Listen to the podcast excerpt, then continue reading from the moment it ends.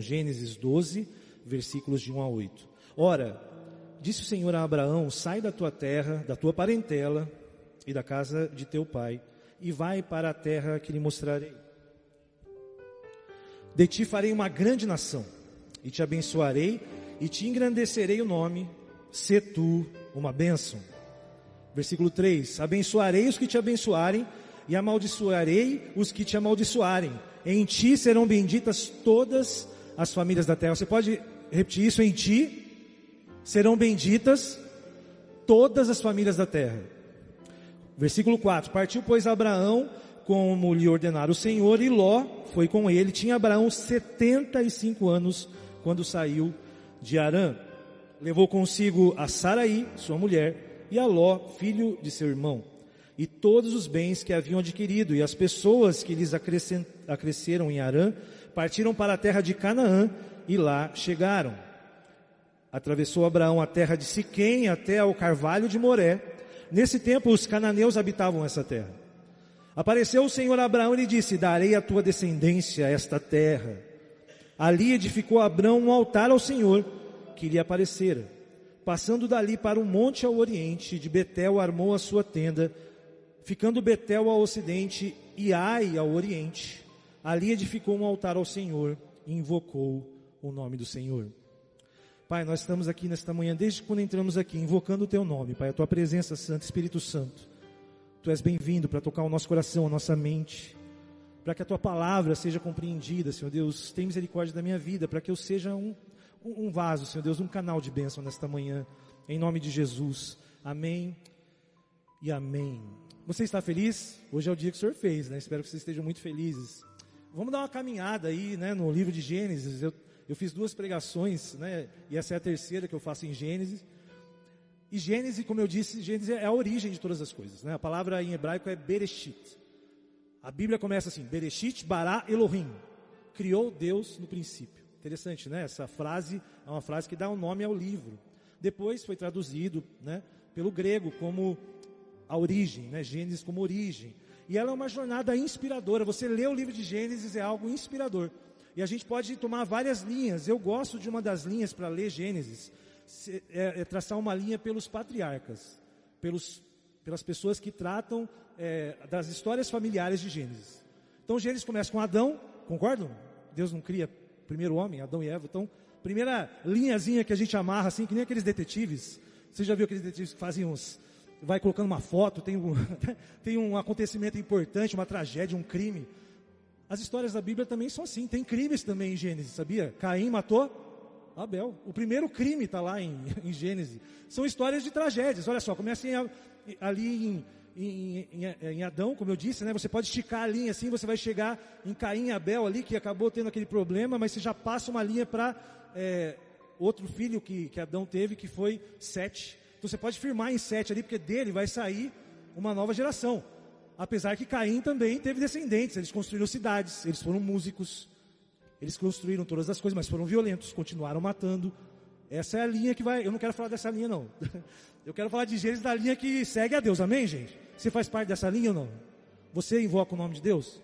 Sete, se você puxar para um descendente dele, depois de alguns anos, séculos, o nome do Senhor volta a ser adorado. Enos faz isso, que legal. Vocês estão comigo, gente, nessa história? Aí você pega, faz mais ali um, uma, né, uma trama ali, traz isso até Noé, porque Noé é descendente de Sete. E eu já preguei sobre isso aqui, né? Sobre a questão da corrupção do gênero humano, quando Deus manda o dilúvio. Aí você pega ali, isso está em Gênesis, tá? Nós estamos traçando essa linha né, com as pessoas importantes. Você pega essa linha ali de Noé, vai para o filho dele que chama Sem. Esse, esse é, filho é importante, porque dele vem a origem dos israelitas, né? Eles são semitas, são descendentes de Sem, que é filho de. Sem é filho de quem? De Noé. Olha que interessante essas, essas informações aí. E essa, essa geração também acontece um problema com Cã, né? Cã ele, ele vai para uma outra geração também. Começa a desrespeitar o seu pai. Lembra dessa pregação? Desrespeitou o seu pai. E ele continua lá fazendo as coisas dele. E ele vai habitar e dar o um nome à terra da terra de Canaã. Então a descendência de, de Cã formou Canaã, mas eu não quero falar ainda dessa descendência também. Eu volto para Sem. Sem, ele começa uma nova história, até chegar a Abraão, que a gente leu hoje. Olha que interessante, depois de Sem, você vai traçar uma linha e vai chegar em Abraão. Abraão é descendente de Sem. E eu vou dizer uma curiosidade para você que eu soube quando eu estava estudando e lendo Gênesis. Eu não sabia dessa informação. Então, uma coisa que eu acho que também você não vai saber. Eu até já comentei com o pastor Otônio outro dia no almoço sobre essa, essa, essa curiosidade. Quando teve o dilúvio e, e Noé saiu da arca, Sem tinha 98 anos. O filho de, de Noé tinha 98 anos. Diz a palavra em Gênesis 11, nós lemos Gênesis 12. Se você ler a genealogia de Sem, você começa a colocar algumas pessoas em ordem, né? É, dessa, de toda essa sequência de pessoas, sabe? Essas pessoas, elas são filhas, né, descendentes de, de, de Noé, sem a primeira geração. Ele tinha 98 anos. Depois de dois anos, ou seja, quando ele tinha 100 anos, nasce o filho dele. O filho dele nasce, chama Arfa, Arfaxade. Ele nasce dois anos depois. A segunda geração de Noé nasce dois anos depois. Ele é neto de Noé. E assim por diante, ó. Vai indo depois é, dessa pessoa, surge Selá, Eber e Peleque. Peleque já é a quinta geração de Noé. Ele nasce 100 anos depois do dilúvio. Vai acompanhando essa conta, 100 anos. E vai nascendo. Depois de Peleque vem a geração né, seguido de Reu, Seruque, Naor, Terá, que é pai de Abraão. E Abraão nasce 292 anos depois do dilúvio. Quase três séculos depois do dilúvio, nasce quem? Abraão. E eu vou dizer para você, sabe quem estava vivo nessa décima geração? Noé ainda estava vivo. Se Abraão nasceu no ano 292 pela genealogia, e Noé, quando saiu da arca, tinha 600 anos, e diz que ele viveu 350 anos, isso quer dizer que Noé ficou vivo até Abraão completar 58 anos. Você sabia disso? Eu não sabia. Eu não sabia que Noé ainda era vivo quando Abraão ainda tinha quase 60 anos de idade. É maravilhoso isso, gente. Sabe por quê? Porque Deus abençoa aqueles que são fiéis a Ele. Você crê nisso? Deus vai abençoar você também. Deus abençoa até mil gerações daqueles que o amam. E a gente viu esse texto aqui. Deus não escolheu de outra geração, Deus pegou e escolheu da linhagem de Noé, de Sem. Ele vai e escolhe Abraão. O texto de hoje que nós lemos aqui, Abraão, ele tinha 75 anos de idade. Quando Deus escolhe Abraão, já com 75 anos, e fala: Abraão, versículos 1 e 3. A gente pode até ler aqui de novo. Ó. O versículo 1 e 3 é, fala, fala aqui, né? sobre 1 e 2, desculpa. Ora disse o Senhor Abraão: Sai da tua terra, nós lemos agora há pouco, da tua parentela e da casa do teu pai, e vai para a terra que te mostrarei. De ti farei uma grande nação, te abençoarei, te engrandecerei o nome. Seja você uma bênção. Deus, ele escolhe, e daí Abraão, ele é mencionado na Bíblia já, né, nesse contexto, aparece Abraão. E a gente vai vendo, né, como eu disse, todas essas, essas situações acontecendo, né, em meados do terceiro século depois né, do dilúvio, três séculos depois do dilúvio, Deus chama Abraão. Deus chama Abraão e fala: Olha, saia da sua parentela e vai para um lugar que eu vou te mostrar. E eu vou fazer de você uma grande nação. O problema é que Abraão tinha quantos anos? 75 anos. Olha, Noé foi um dos últimos homens que viveu 350 anos. Abraão já representa um homem mais como nós somos hoje, que vive no máximo 100, 100 Ah, mas é difícil. Não, o, o avô da minha esposa, um japonês, morreu com 102 anos. Abraão não era diferente dessa pessoa. Deus já tinha deixado o homem viver no máximo 120 anos. Ninguém mais viveu mais que isso. Abraão já faz parte de uma, de uma linhagem mais humana. Que Deus não queria que o homem vivesse muito. Porque não deu muito certo. A história acabou no dilúvio. Então Deus fala: olha, o homem é muito maldoso. Que ele viva no máximo 120 anos. Então se você viver 120 anos, agradeça a Deus que dizem que às vezes é mais canseiro e enfado, não é isso que fala a palavra? A gente fica cansado, né? Então tomara que você viva mesmo mais de 100 anos, mas que seja com saúde, amém? Toma posse disso aí. Abraão tinha 75 anos, e, e ele tem esse desafio, tira, né, sai da sua parentela, vende tudo que você tem, aliás, vende tudo que você tem não, deixa, leva, né, tudo com você, os seus empregados, os seus animais, e vai para Canaã. Olha o B.O. ele, ele mandou, ele vai lá para a terra do seu irmão lá, que já está há 300 anos lá. Vai lá que eu vou te dar aquela terra que o seu irmão está habitando. E os descendentes dele eram milhares de pessoas. Jebuseus, Canaã, tudo que você imaginar. Essas pessoas viviam nesse lugar. Deus falou: olha, vai lá para a Líbia. Entendeu, pastor doutor? Não vai para um lugar assim maravilhoso. Ele não mandou ele para bonito, mandou ele para uma zona de guerra, para a fronteira lá com o pessoal da Venezuela chegando. Deus manda Abraão com 75 anos de idade, de idade pegar tudo que ele tem e vai para uma zona difícil, habitada por pessoas que não temem o Senhor. Pelo contrário, sabia que os cananeus eram idólatras? Era uma nação terrível os cananeus. Deus falou: vai para aquela nação, aquele lugar terrível. Sabe por quê? Porque Deus envia os seus filhos para lugares terríveis, para eles mudarem a situação daquela, das nações. Amém, gente? Deus faz isso, Ele te usa, te leva para lugares difíceis, porque é assim que Deus age. Eu creio nisso. Quando Deus chama Abraão e dá essa missão para ele, ele vai, e a gente viu isso, né? E ele fala, na verdade Deus estava ali começando a história de Israel. Abraão nem imaginava isso. Abraão não tinha como saber que Deus estava escolhendo ele e que ele seria o pai de Israel, porque Israel nem tinha nascido ainda, que era Jacó. Vocês estão comigo nessa história? Abraão, ele tinha um problema muito sério, se tinha uma coisa complicada na vida de Abraão e na família dele, que ele era uma família disfuncional. Abraão já era velho, casado com uma senhora idosa também. E essa senhora era estéril, que era Sara. Então Deus chama um casal de velhos que não podia ter descendente por isso que Abraão andava com Ló, que era o sobrinho dele, para que quando ele morresse, Ló assumisse né, aquela herança que ele deixaria, porque Abraão já era um homem rico. Deus abençoou seus filhos, amém? Abraão já era um homem rico. Só que ele estava ali nessa família. E ele falou: Como? Como assim? De que maneira eu ser. Por que, que Deus fez isso comigo? Eu, um velho, minha esposa é estéreo, velha também, e eu nem filho eu tenho. Como que vou ser pai de uma grande nação? Vocês estão entendendo o problema de Abraão? A dificuldade dele. Mas uma coisa é certa: Deus escolhe essas coisas esquisitas para fazer coisas grandiosas. Você pode dar um amém bem, bem poderoso para isso? Esse é um princípio que a gente chama de que Deus escolhe os improváveis para fazer o impossível. A família mais improvável que podia ser escolhida era a família de Abraão. Ela era disfuncional. Ela não tinha condição de gerar ninguém. E aí o que acontece? Um casal de anciãos, sem filho, leva consigo o sobrinho, como eu disse. Deus até parece que ele estava contando uma piada para Abraão.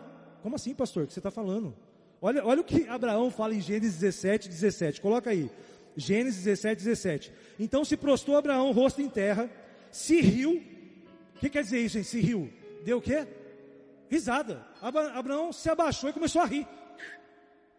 Começou a rir. Ele se e disse consigo: a um homem de 100 anos há de nascer um filho e dará à luz Sara com 90 anos. Era uma piada, parecia que era uma piada que estavam falando para ele. Não tem como, eu não consigo fazer isso mais. É inviável para mim, Senhor. É até uma piada, é até digno de risada, mas eu vou dizer, meu irmão, as pessoas podem achar que é engraçado, mas as coisas na mão de Deus é coisa séria. Não tem piadinha para Deus não, porque quando Deus promete, ele cumpre.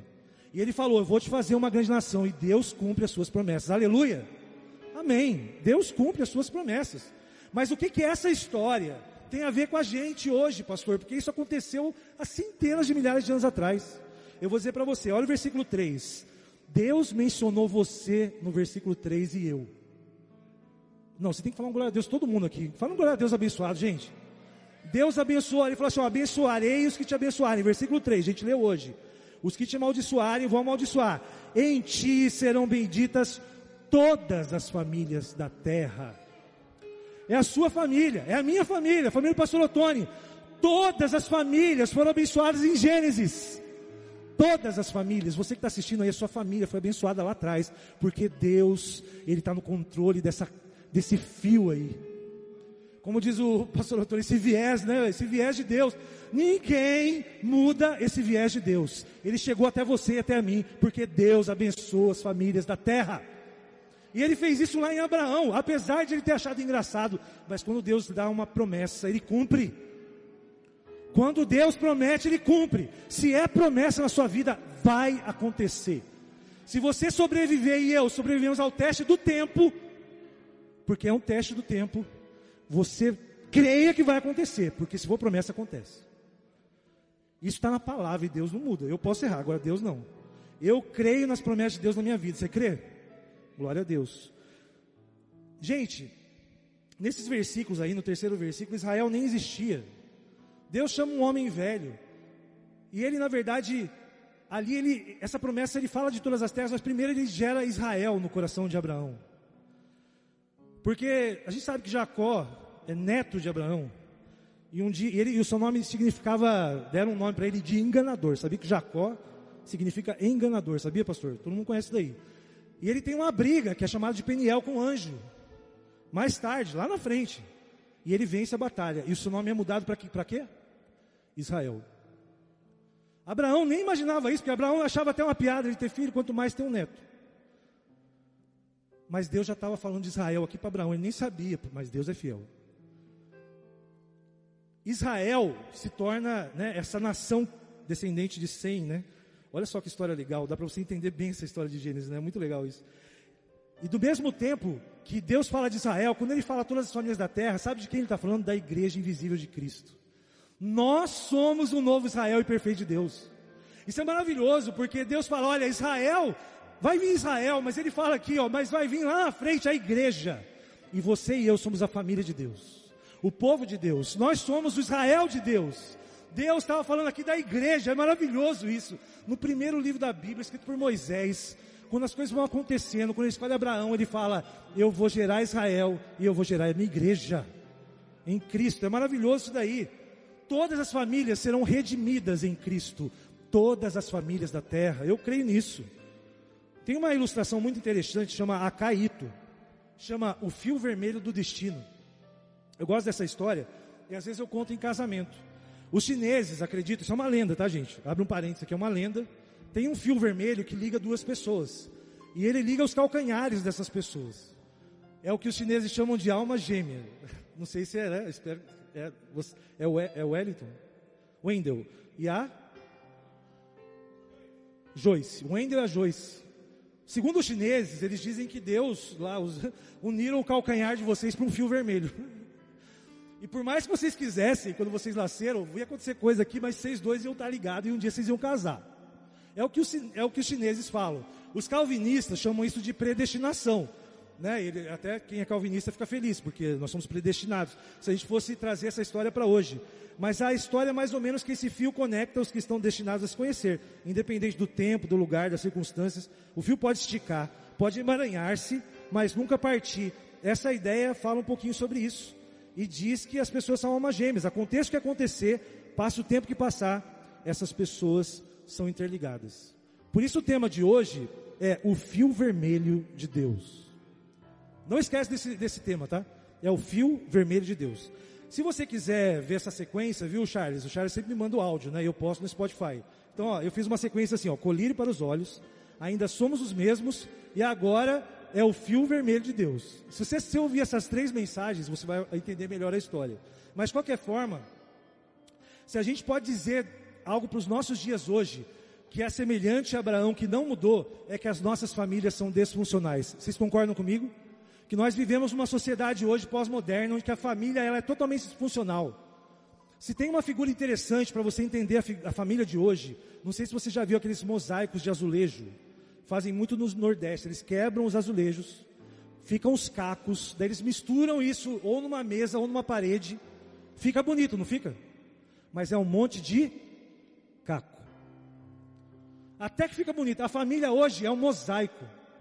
A família hoje, tudo que você imaginar está acontecendo. É filho de primeiro casamento, de segundo, de terceiro. É gente sem pai, sem mãe. É gente com dois pais, duas mães. O que você acha disso? Coisa estranha. É um mosaico, entendeu? A gente olha para a família e não entende nada. O filho é de quem? Ah, é do, do meu marido, é marido anterior. A família, ela é disfuncional, tão disfuncional quanto era na época de Abraão. Por que eu digo isso? Porque cada vez mais as famílias estão desestruturadas e isso é estratégia do inimigo, amém, gente? O diabo quer destruir a família, então ele vai destroçando, ele vai deixando a família em cacos. É isso que nós estamos vendo por aí. Vai ver as crianças aí, os adolescentes. Tem adolescente que manda no pai, sabia? Estou errado ou não? Tem adolescente, o pai tem que negociar com o filho. Não sei como é que isso é possível, mas acontece. A verdade é que a mesma graça que foi sobre Abraão pode estar sobre nós hoje, porque Deus é assim, amém? Nós temos famílias improváveis. Nós somos improváveis. Nós estamos vivendo uma época terrível para a família, mas mesmo assim, Deus redimiu todas as famílias da terra. Glória a Deus. As famílias disfuncionais, seja qual for, a verdade é que Deus te ama. Independente de quem você é, onde você está, como está a sua família, Deus te ama. E quando você aceita Jesus, você faz parte de uma família invisível. Essa família é perfeita, a família de Deus, é a família que vai para a eternidade, meu irmão. A família de Deus que nós vivemos aqui parece cheia de problema, porque a igreja é cheia de problema. Um de inveja, de problema. Nós temos problema, mas essa experiência que Deus nos deu não é a sua família, o seu pai, que você vai ser seu pai lá no céu. Sabe quem vai ser seu pai no céu? E de todos nós? Deus. Se você aceitou Jesus, você foi adotado por Deus, Ele é Pai, nós somos todos irmãos e irmãs. Mesmo disfuncionais, quando você aceita Jesus, você faz parte da única família funcional que existe, a Igreja de Cristo, a família de Deus. E eu falo isso olhando a minha família. Eu e minha esposa não temos filho, a gente poderia ter, mas Deus não quis assim, é uma, é uma disfunção, um problema, uma dificuldade. Tem gente hoje que nem quer ter filho, sabia? Alguns jovens hoje, eu não vou ter filho. E eu tenho assim até eu oro muito para quem, quem quer ter filho numa época dessa. Imagina como vai ser a adolescência daqui a 15 anos, pastor Antônio. Meu Deus do céu.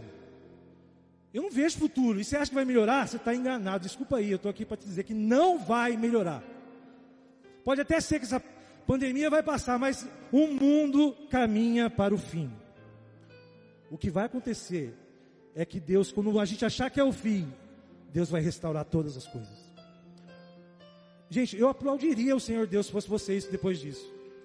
Pode parecer, pode parecer que as coisas estão indo de mal a pior. Pode até parecer, mas eu vou dizer para você, Deus vai restaurar, porque Deus é um Deus de restauração.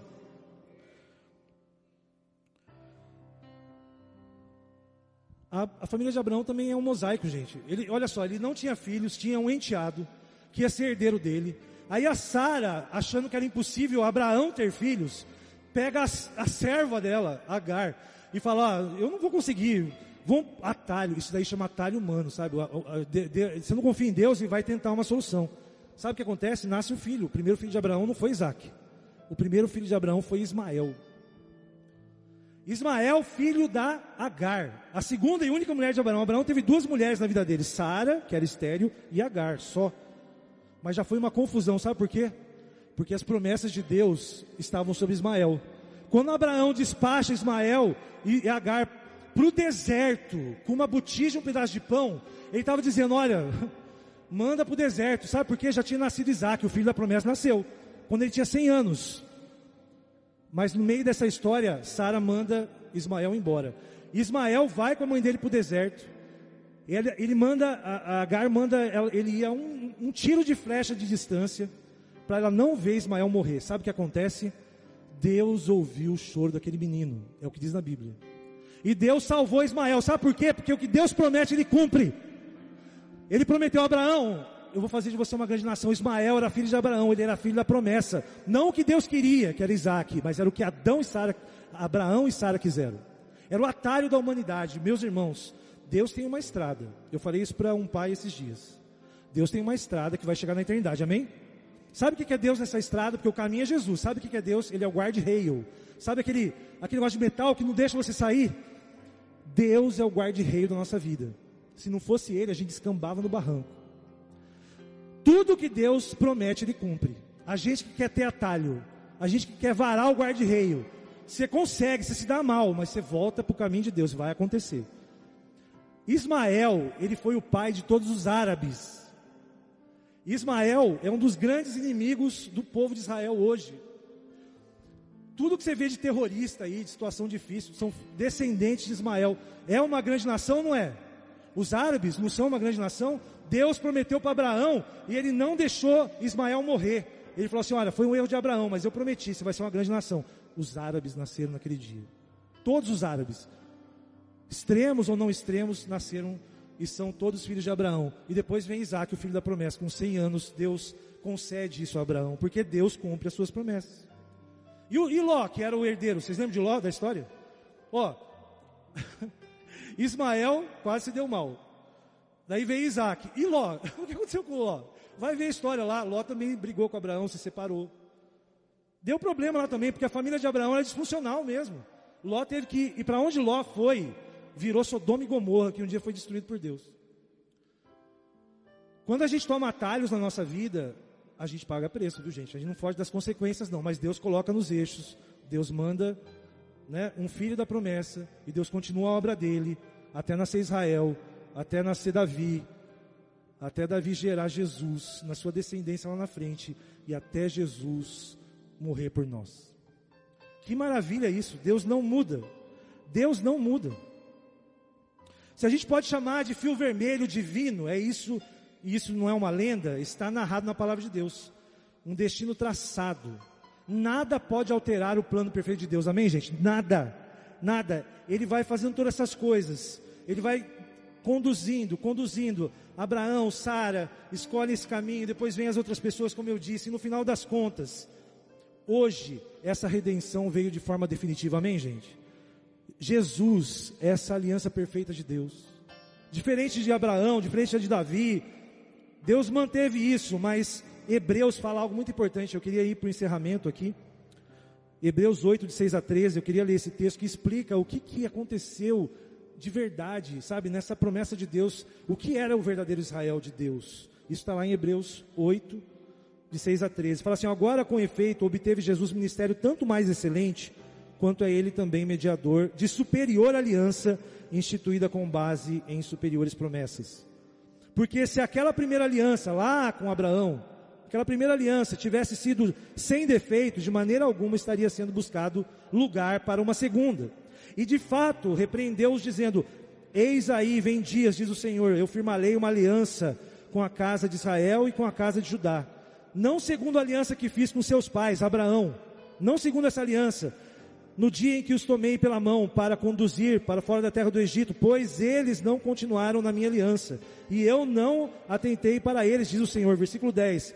Porque esta é a aliança que firmarei com a casa de Israel, depois daqueles dias, diz o Senhor, na sua mente imprimirei as minhas leis, também sobre o seu coração as escreverei, e eu serei o seu Deus, e eles serão o meu povo, e não ensinará jamais cada um o seu próximo, nem cada um seu irmão, dizendo: Conhece o Senhor, porque todos me conhecerão, desde o menor até o maior.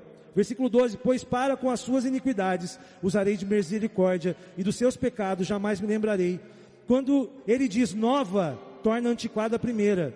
Ora, que se torna antiquado, o envelhecido está prestes a desaparecer. Meus irmãos, Jesus é a nova aliança. Jesus é é o fio de Deus, assim, sabe onde ele amarra a linha vermelha dele. E eu vou dizer que se tem um momento da plenitude dos tempos, que Deus amarrou o fio vermelho dele, sabe onde foi? Foi no prego da cruz, que foi cravejado nas mãos, nos pés de Jesus. Enquanto ele morria, Deus estava ali enrolando o fio vermelho dele, dizendo que aqui em Jesus eu firmo a única e verdadeira aliança. Jesus morreu na plenitude dos tempos para nos salvar e para abençoar todas as famílias da terra. Quando Jesus, quando Deus estava falando com Abraão, gente, Deus estava falando de Jesus. Ele nem imaginava, nós temos a Bíblia, a gente consegue ver isso. Vocês estão vendo isso também? Ou só eu que consegui entender? Vocês estão entendendo isso daí? Jesus. E essa, esse fio é vermelho, sabe por quê? Porque tem um preço, é, é a cor do sangue de Cristo.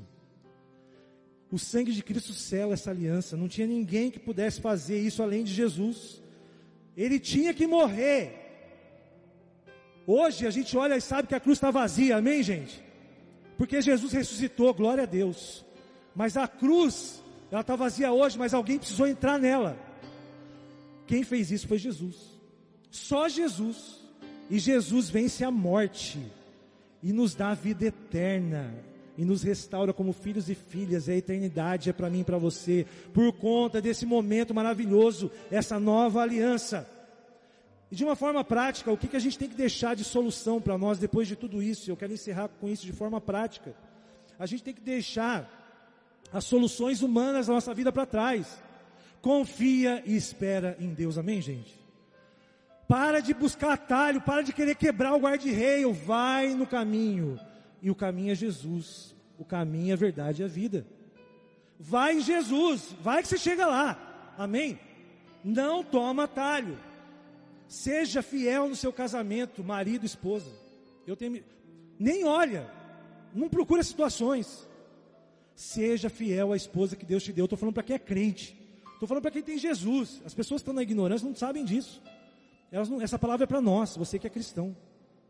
Você casou, casou para sempre. Fala aí, ó, se você escolheu, né? Casou com um sapo, não vai reclamar. Beija até virar príncipe. se o cara falar, ah, meu pastor, você não conhece a minha mulher, casei com uma bruxa. Vai andar de vassoura até comprar um carro, porque ela é sua mulher, pro resto da sua vida. Ela é a sua mulher. Não se esqueça da mulher da sua juventude. Você precisa ser fiel. Eu preciso ser fiel. Esposas, vocês precisam ser fiéis. Nós, é isso que está dizendo lá em Efésios 5 e 6. Mulher, seja submissa ao marido. Isso é prático. Mas o marido ame a sua esposa, assim como Cristo amou e sacrificou por ela. Eu já disse isso aqui. Seja submissa, mas ame a sua esposa. Filhos, obedeçam e honrem seus pais. Isso é prático. Se você fizer isso, você vai ter direito ao mandamento, porque quem honra pai e mãe vive mais tempo. Vocês estão comigo, gente? Isso não é prático? É a família, nossa família é funcional, mas a partir de nós ela pode ser funcional em Cristo. E você tem que mudar isso. Se você está adulterando, para, pede perdão, para com isso. Isso é atalho do diabo na sua vida. Deus está dizendo aqui, seja fiel. Restaure o seu casamento, procura aí, tem mapeamento aqui na igreja, procura, salve o seu casamento. Se você tem Jesus, sua esposa tem Jesus, é para o resto da vida, é casados para sempre. Isso é um desafio, gente, é um desafio. A gente precisa entender que Deus nos aproxima para também abençoarmos as gerações. Não é só os pais, pastor Otônio, hoje nós temos que colaborar com as famílias. Nós precisamos cuidar. Quando o pastor Antônio falou para mim, quando a gente foi ordenado há dois domingos atrás, falou, César, vai ser, vai gerar filhos aqui, foi isso, né, pastor? É estranho porque a gente não tem filho. Mas nos últimos 17 anos, o que Deus mais fez na minha vida é gerar filhos espirituais mesmo. É pensar nessa geração. Você e eu temos uma obrigação com essa nova geração. A gente precisa mudar o destino deles. A gente precisa ajudar as famílias, como igreja, a, a, a reconciliarem seus filhos com seus pais. Isso é um ministério, aproximar famílias de Jesus.